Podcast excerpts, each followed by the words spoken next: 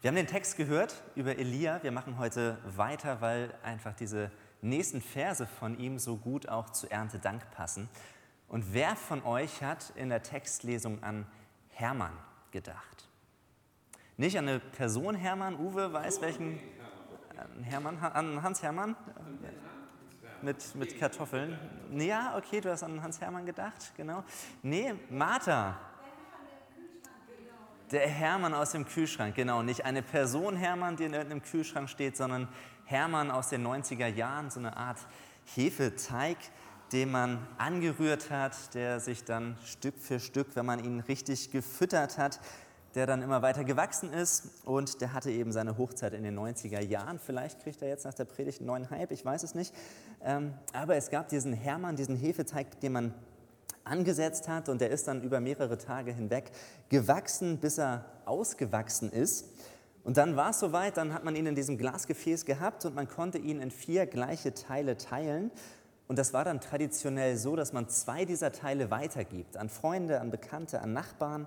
Einen Teil, den konnte man dann wieder neu füttern, sich wieder den neuen Hermann daran ziehen. Und einen Teil, den hat man selber benutzt und was Feines daraus gebacken. Und bei diesem Hermann, von dem ich spreche, ist es so, dass er eben bei der richtigen Pflege nie aufgehört hat zu wachsen und dass man diesen Hermann auch nie nur für sich behält. Und ich musste auch bei diesem Abschnitt aus Elia und der Witwe von Zarepta, da musste ich an diesen Hermann denken. Da habe ich mich zurückerinnert an diese Zeit, als sie noch gar nicht so groß war und trotzdem hatte ich diesen Hermann irgendwie vor Augen. Denn bei Elia, da ist es ja so, dass das Mehl im Topf und das Öl im Krug, dass das auch nicht weniger wird. Das vermehrt sich irgendwie, obwohl täglich daraus etwas entnommen wird und die Witwe Brot für sich, ihren Sohn und Elia zubereitet. Und sie hat eben auch geteilt, wie es bei Hermann Tradition ist.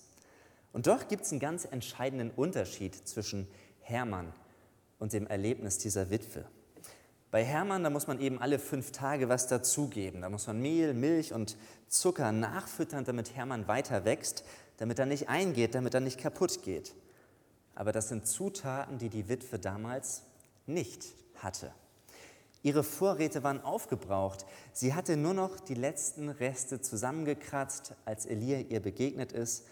Und ich frage mich, was lässt bei ihr Mehl und Öl vermehren. Wie kann so etwas sein? Und da möchte ich heute mit euch etwas näher hinschauen und wir wollen den Text Stück für Stück ansehen und diese weitere Geschichte von Elia miteinander durchgehen. Letzte Woche, da haben wir ja angefangen mit Elia. Das ist eine neue Predigtreihe. In den nächsten Wochen wird es weitergehen. Und wir haben letzte Woche Elia kennengelernt. Elia, den Propheten Gottes, der in einer Zeit am Wirken ist, wo sich das ganze Volk von Gott entfernt hat. Die Situation war so extrem, dass der Prophet Elia zum König gegangen ist. Er ist an Ahab herangetreten und er hat ihm die Botschaft überbracht, Ahab, es wird nicht mehr regnen, bis ich sage, dass es wieder regnen wird. Weil Gott angekündigt hat, wenn mein Volk sich von mir abwendet, wird es eines Tages soweit sein, dass es nicht mehr regnen wird. Und dieser Tag ist mit Elia gekommen. Eine, eine brisante Botschaft, die Elia überbringt. Und nachdem er diese Botschaft an Ahab ausgesprochen hat, dann nimmt Gott Elia aus dem Spiel. Elia wird in die Wüste geschickt und er ist in Sicherheit vor Ahab, er ist in Sicherheit vor der Königin Isabel und er ist auch in Sicherheit vor diesen ganzen Baalspriestern, die diesen anderen Gott nach Israel gebracht haben. Und ja, Elia musste in Deckung gehen, weil er ihren Gott doch angegriffen hat. Er hat gesagt, es wird nicht mehr regnen. Das, wofür euer Baal zuständig ist, das wird nicht mehr eintreten. Und damit hat er ihren Baal für machtlos erklärt.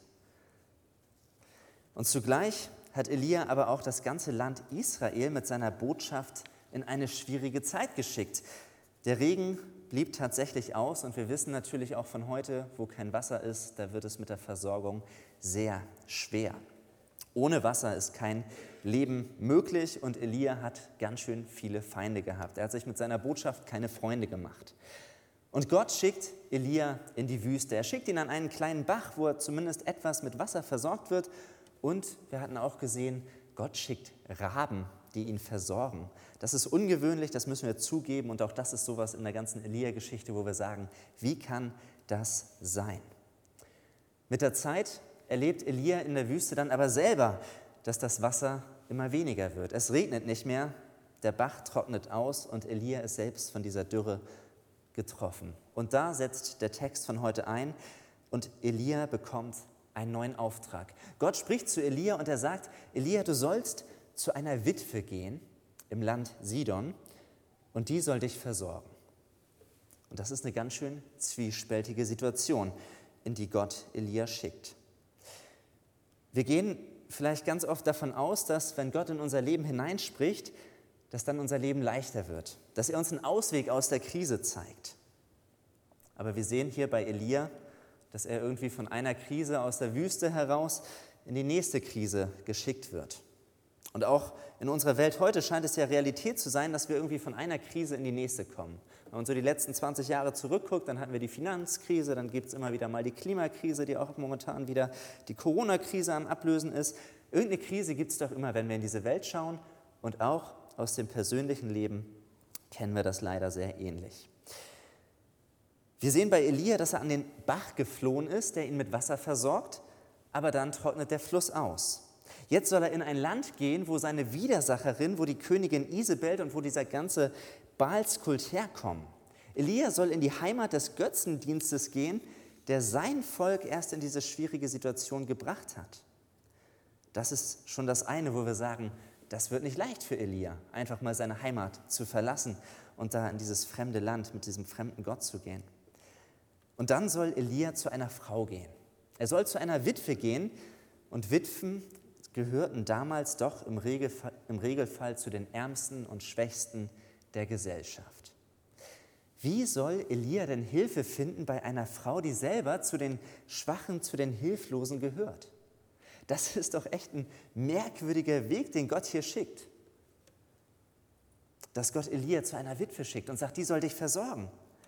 Und trotzdem sehen wir hier den ersten Punkt dieser Predigt, dass wir merken, Gottes Wege für unser Leben, die sind nicht immer geradlinig. Es geht nicht immer aus der Krise direkt nach oben. Und manchmal, da sind Gottes Wege in unserem Leben doch sehr irritierend. Gott führt uns nicht immer direkt heraus aus der Krise, wie wir es gerne hätten, wie Elia das gerne gehabt hätte. Ja, vielleicht beneiden wir Elia darum, dass Gott zu ihm spricht. Wir beneiden ihn auch um seine Glaubensstärke. Gott spricht und Elia macht sich sofort auf den Weg. Elia gehorcht, er glaubt Gott ohne Zögern und ohne Zweifel und er ist da ein großes Vorbild.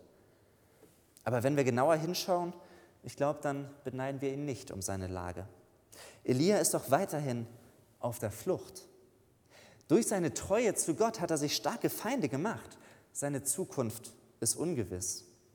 Gott bereitet Elia auf die vor ihm liegende Zeit. Gott hat ja noch ganz viel mit ihm vor. Da bereitet er ihn nicht durch einen Erholungsurlaub oder ein All-Inclusive-Wochenende vor, sondern Gott schickt ihn zu einer Witwe in ein fremdes Land und diese Witwe, die soll ihn versorgen. Und Elia macht sich auf den Weg. Er glaubt Gott, er glaubt seinem Wort, er vertraut ihm und tatsächlich trifft er eine Witwe an.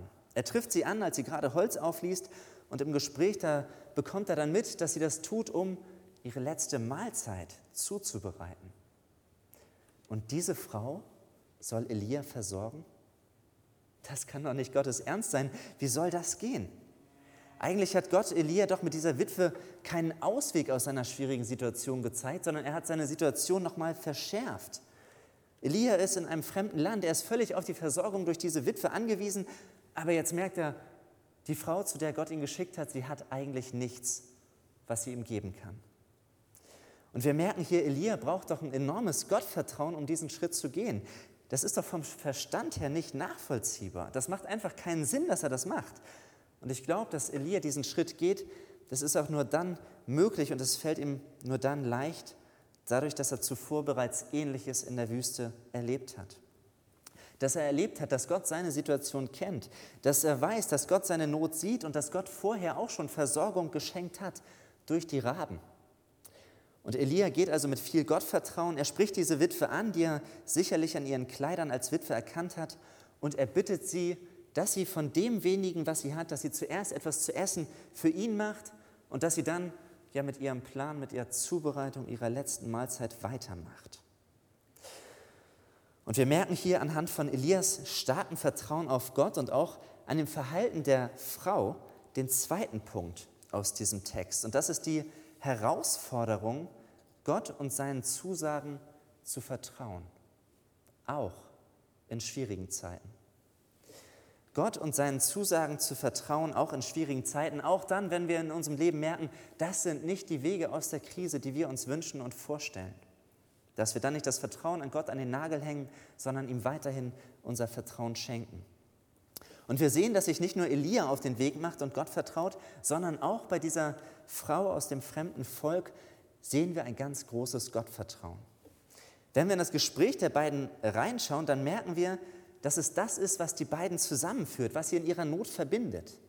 Elia bittet sie um Brot und dann schlägt sie eigentlich seine Bitte ab, antwortet aber mit dem Hinweis, dass sie sagt, so wahr der Herr, dein Gott, lebt. Das ist doch erstaunlich für diese Frau aus einem anderen Volk. Sie scheint irgendwie erkannt zu haben, der Gott Israels, das ist nochmal eine andere Nummer als ihr Gott, ihr Baal. Der Gott Israels, das ist der Schöpfer des Himmels und der Erde und er ist ihre letzte Zuflucht und Hoffnung. Wenn er nicht etwas verändert, dann ist ihre Situation aussichtslos. Ihr Götze hat sie im Stich gelassen, er hat keinen Regen geschickt und sie ist dabei zu verhungern. Und obwohl Elia mit seiner Bitte zunächst abgelehnt wird, knüpft Elia an diese Aussage der Frau an. Er sagt, fürchte dich nicht. Das ist doch ein bekannter Satz, den kennen wir aus der Weihnachtsgeschichte und auch aus anderen Stellen aus der Bibel. Und diese Aufforderung, fürchte dich nicht, das ist doch eine Aufforderung zu Mut, zu Vertrauen auf Gott, auch dann, wenn alles Sichtbare dagegen spricht. Die Frau ist gerade dabei, ihre letzte Mahlzeit zuzubereiten, aber Elia sagt zu ihr, fürchte dich nicht. Hab Vertrauen, du musst nicht sterben. Und dann gibt er noch diesen besonderen Hinweis auf Gottes Zusage, dass er sagt, das Mehl im Topf wird nicht ausgehen und das Öl im Krug wird nicht abnehmen, bis der Herr wieder Regen gibt. Er sagt, obwohl sie die letzten Reste an Lebensmitteln zusammenkratzt, nein, Gottes Zusage ist, er wird dich weiter versorgen. Es wird möglich sein. Und die Witwe soll also aus ihrem letzten Rest Mehl und Öl Brot backen und es Elia geben. Anstatt es in ihrer Angst für sich zu behalten, soll sie es in einem Akt des Vertrauens teilen mit Elia. Und ich glaube, wir müssen uns immer wieder bewusst sein, dass wir als Menschen in der Krise doch oft das Falsche tun. Ich glaube, das Klopapierhamstern im letzten Jahr hat es erschreckend zutage gebracht, wie kopflos unser Handeln manchmal ist. Statt loszulassen, halten wir fest, statt abzugeben, behalten wir für uns. Und es ist nicht leicht, das Vertrauen zu wagen, dass Gott wirklich der ist, der einen versorgt. Wir wollen das so gerne selber tun. Wir wollen doch für uns selber sorgen und für uns gerade stehen. Und das sollen wir ja auch in einem gewissen Sinne. Wir sind verantwortlich für das, was Gott uns anvertraut, dass wir damit gut umgehen. Aber wenn wir uns hineinversetzen in die Lage dieser Frau, die eben aus den letzten Lebensmitteln eine Mahlzeit zubereitet, und dann kommt da dieser Prophet aus Israel und fordert sie auf, ihn zu versorgen und ihm das Brot abzugeben, dann können wir ihre Verzweiflung doch förmlich spüren. Wie soll das gehen? Aber tatsächlich geht sie zurück, um aus diesem letzten Rest Mehl und Öl ein Brot zu backen. Und sie bringt das Vertrauen auf und sie teilt es mit Elia. Sie wagt diesen Schritt des Glaubens. Sie setzt ihr ganzes Vertrauen in die Verheißung Gottes und in das Wort seines Propheten. Und dann lesen wir das Erstaunliche, dass ihr Vertrauen belohnt wird dass sich auf wundersame Art und Weise Mehl und Brot vermehren oder dass es niemals weniger wird. Und so erfährt sie, und das ist auch der dritte und letzte Punkt, dass Gott der souveräne Herr der Lage ist. Dass Gott souverän ist, auch wenn die Situation auswegslos erscheint, so sind seine Möglichkeiten unbegrenzt. Ich weiß nicht, ob euch das schon mal begegnet ist, abseits von Hermann, dass sich Lebensmittel vermehrt haben. Ich muss sagen, das ist doch ganz klar ein Wunder. Eindeutig, das kann nicht sein. Das ist nicht normal. Das gehört nicht zu unserem Erfahrungsschatz. Und spätestens hier steigen doch viele Menschen aus der Story aus und sagen, ja, da sehen wir mal wieder, die Bibel ist irgendwie nicht glaubwürdig. Das kann gar nicht sein, das gibt es nicht. Und bei Elia, das ist doch so eine ganz spezielle Geschichte, da treffen wir gleich auf mehrere solcher Wunder. Die Raben vom letzten Mal, dann noch irgendwie was mit einem Toten, der wieder zum Leben erweckt wird. Wie kann das alles sein, was wir bei Elia sehen? Und dann noch eine Vermehrung von Öl und Mehl. Und ja, als Christen sind wir natürlich auch davon überzeugt, dass unsere Welt auf ganz normale und feste Regeln programmiert ist. Dass es Regelmäßigkeiten in dieser Welt gibt, die sich beschreiben und die sich beobachten lassen und die auch eigentlich zu jeder Zeit eintreffen. Ganz klar. Und wir sagen, das, was bei Elia passiert, das ist nicht normal. Das ist für mich nicht normal, obwohl ich an Gott glaube. Das kann nicht sein. Aber als Christen sind wir doch auch davon überzeugt, dass Gott der ist, der diese Welt mit ihren Regeln und Gesetzen ins Leben gerufen hat. Und dass Gott deshalb auch der Einzige ist, der sie jederzeit umgehen kann. Gott ist nicht an die von ihm erdachten Naturgesetze gebunden. Es läuft bei Gott nicht immer nach der Norm. Und deshalb sind auch Wunder möglich. Und vielleicht hilft uns ein Beispiel, um uns das nochmal vor Augen zu führen, wie das möglich ist, dass Wunder in dieser Welt passieren und dass wir von Wundern in der Bibel lesen. Wer von euch ist schon mal mit einem Flugzeug geflogen? Jetzt müsst ihr ein bisschen weiter zurückdenken, wahrscheinlich so an die Vor-Corona-Zeit, wobei manche sind auch schon dieses Jahr unterwegs gewesen. Doch, manche. Okay, ich hoffe, ich erschrecke euch jetzt nicht, wenn ich euch sage, dass das Flugzeug den Großteil seiner Flugstrecke nicht vom Piloten, der euch am Anfang des Fluges so freundlich begrüßt, dass er, dass er nicht die meiste Zeit am Steuer sitzt, sondern dass ein Computer seine Aufgabe übernimmt. Das habe ich zumindest immer wieder so gehört und gelesen. Ich äh, bin auch schon länger nicht mehr geflogen. Ähm, ich glaube, es hat sich nicht geändert. Aber bei einem Flugzeug ist es so, dass der Pilot die, den Start und die Landung, das übernimmt er. Und zwischendrin greift er vielleicht noch ein, wenn es Turbulenzen oder Unwetter gibt. Aber die meiste Zeit fliegt das Flugzeug gesteuert vom Computer. Und trotzdem kann der Pilot im Fall, dass es nötig ist, umstellen auf Handbetrieb, dann kann er die Steuerung übernehmen. Und das ist eigentlich ein gutes Bild für Gott und wie er in dieser Welt auch am Wirken und Handeln ist. Denn wir sehen im Blick auf Gott, dass er diese Welt durch ganz feste Regeln steuert. Das kennen wir als Naturgesetze.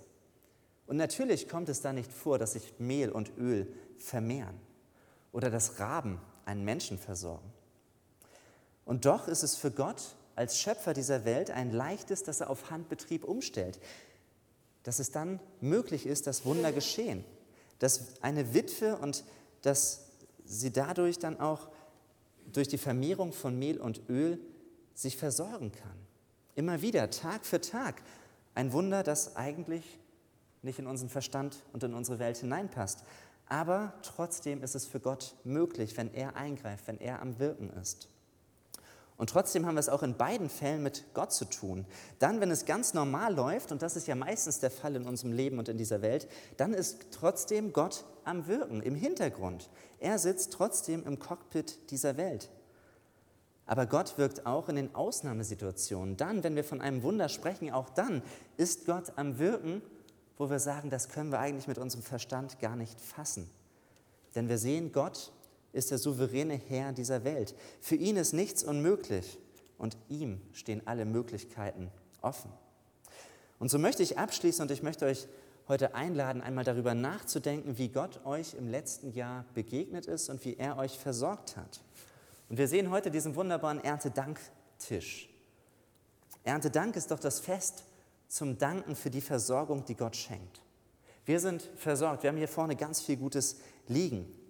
Und wir wollen Gott loben dafür, dass er uns treu versorgt mit dem, was ganz alltäglich wächst, mit dem, was geerntet wird. Uwe hat uns mit reingenommen in die Jahreszeit, mit Äpfeln, mit Tomaten, mit Kartoffeln. Kartoffelernte ist, glaube ich, schon um. Aber wir merken, Gott lässt es wachsen, er lässt es gedeihen, er versorgt uns. Und damals hat er auch die Menschen versorgt. Er hat Elia und die Witwe durch ein Wunder versorgt. Er hat geschenkt, dass Mehl und Öl sich vermehren. Aber Gott hat dann auch wieder geschenkt, dass es regnet, dass die normale Versorgung weitergeht. Und hier in unserem Land, da sind wir doch mit sehr, sehr vielem beschenkt. Und ich möchte euch einladen, einmal innezuhalten und zu sehen, wie Gott euch versorgt hat. Hier vorne haben wir so viel vor Augen, was für die Lebensmittel steht, für die tägliche Versorgung, dass wir keinen Hunger leiden müssen und dass wir vielleicht trotz mancher Ungewissheit in der letzten Zeit doch insgesamt sehr gut versorgt sind. Und es kommen ja noch viele weitere Dinge dazu, mit denen Gott uns versorgt. So viel weiteres, was wir unser, für unser tägliches Leben brauchen. Es gibt so viel, was uns nicht auffällt, dass Gott uns damit versorgt. Aber wir wollen einmal innehalten und überlegen, wofür wir dankbar sein sollten, was so alltäglich ist, was Gott uns schenkt.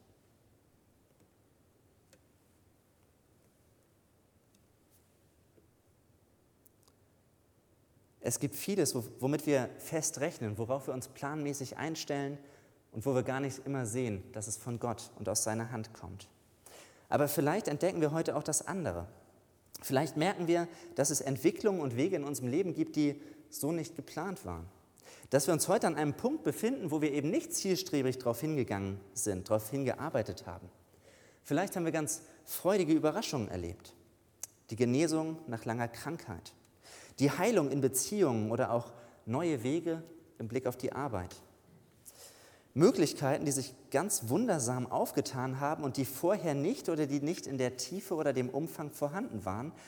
Und auch das wollen wir dankbar aus Gottes Hand annehmen.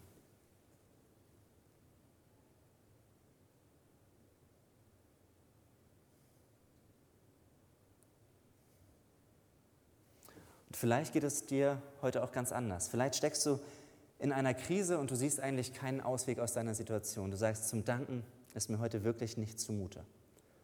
Du fühlst dich vielleicht wie Elia, dass du von einer Krise in die nächste kommst. Aber auch dann möchte ich dich einladen, den Blick heute auf Gott zu richten. Dass wir es Elia und der Witwe gleich tun und unser Vertrauen auf Gott setzen und dass wir sagen, bei ihm ist unsere Zuflucht und er ist unsere Hoffnung.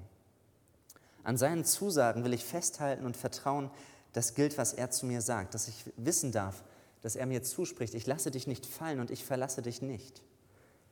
Und das dürfen wir wissen, weil für Gott nichts unmöglich ist, weil er souverän ist, weil er immer der Herr der Lage ist. Und auch wenn seine Wege für uns, für uns irritierend sind, auch wenn wir nicht immer nachvollziehen können, warum Gott zulässt, was in unserem Leben geschieht, so wünsche ich uns allen, dass wir ihm Vertrauen schenken, dass wir es Elia und auch der Witwe gleich tun, unseren Blick auf Gott richten und dass wir erleben dürfen, dass wir aus seiner Versorgung leben jeden Tag, morgens, mittags und abends, weil er treu ist, weil er da ist und weil ihm nichts unmöglich ist. Jetzt wollen wir gemeinsam noch das nächste Lied singen. Mit aufgesetzter Maske lade ich euch herzlich ein, mitzusingen und im Anschluss daran wollen wir auch gemeinsam das Abendmahl feiern.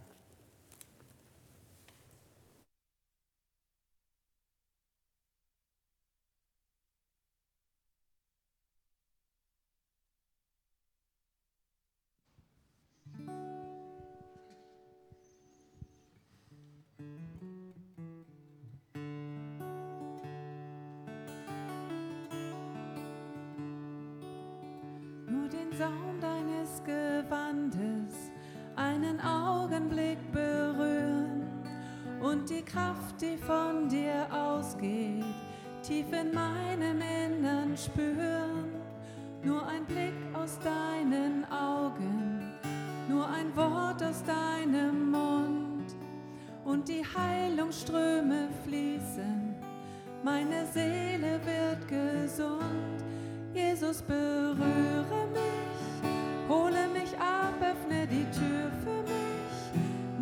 an deine Hand, entführe mich in deine Gegenwart. Jesus, ich spüre dich, strecke mich aus nach dir, berühre dich und mein Herz brennt von neuem nur für dich in deiner Gegenwart.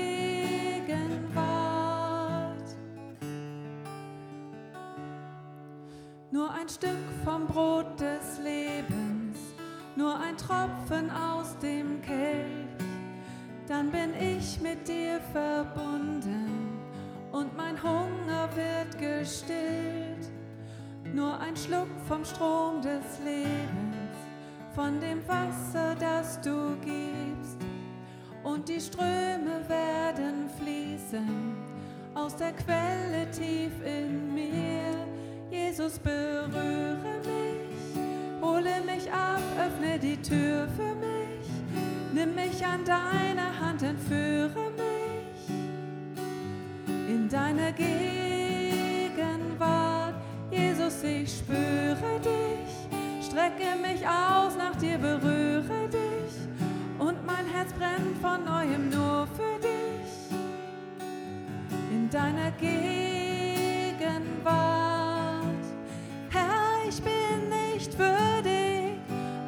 So weit weg von dir. Doch in deine Liebe kommst du auch zu mir.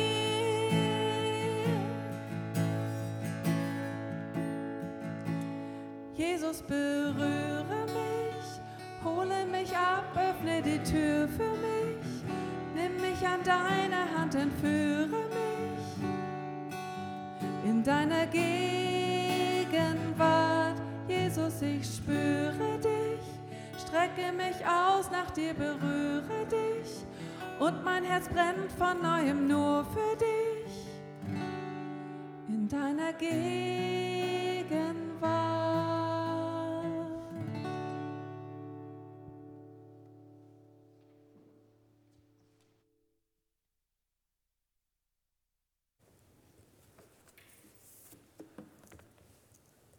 Gott führt uns manchmal irritierende Wege. Wege, die oft nicht nachvollziehbar sind oder wo wir erst im Rückblick erkennen, warum Gott uns so geführt hat. Es gibt Wege, wo wir von einer Krise in die nächste gehen und das hat Elia erlebt. Und wir kennen es vielleicht auch aus unserem eigenen Leben. Aber wir sehen es auch in Jesus Christus, dass Gott irritierende Wege geht.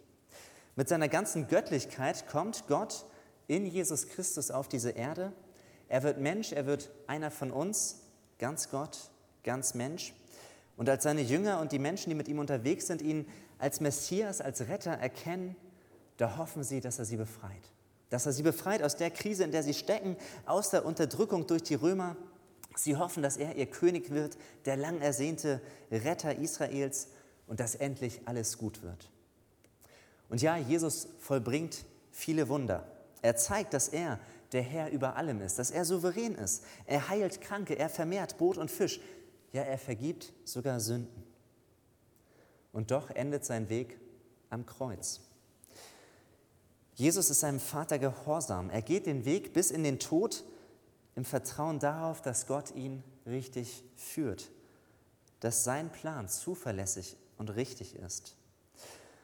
Und als Jesus am Kreuz stirbt, und auch die Hoffnung der Menschen seiner Zeit zerbricht, die so sehr auf den Retter Israels gehofft haben, der sie befreit aus der Unterdrückung durch die Römer, durch die Römer, so zeigt sich doch am dritten Tag nach seinem Tod seine Souveränität. Jesus Christus starb für die Schuld aller Menschen. Er hat durch seinen Tod unsere Schuld auf sich genommen. Er hat für deine und für meine Schuld bezahlt. Er hat es auf sich genommen und ist gestorben am Kreuz von Golgatha. Aber Jesus ist nicht nur im Grab geblieben, sondern er ist am dritten Tage auch auferstanden von den Toten.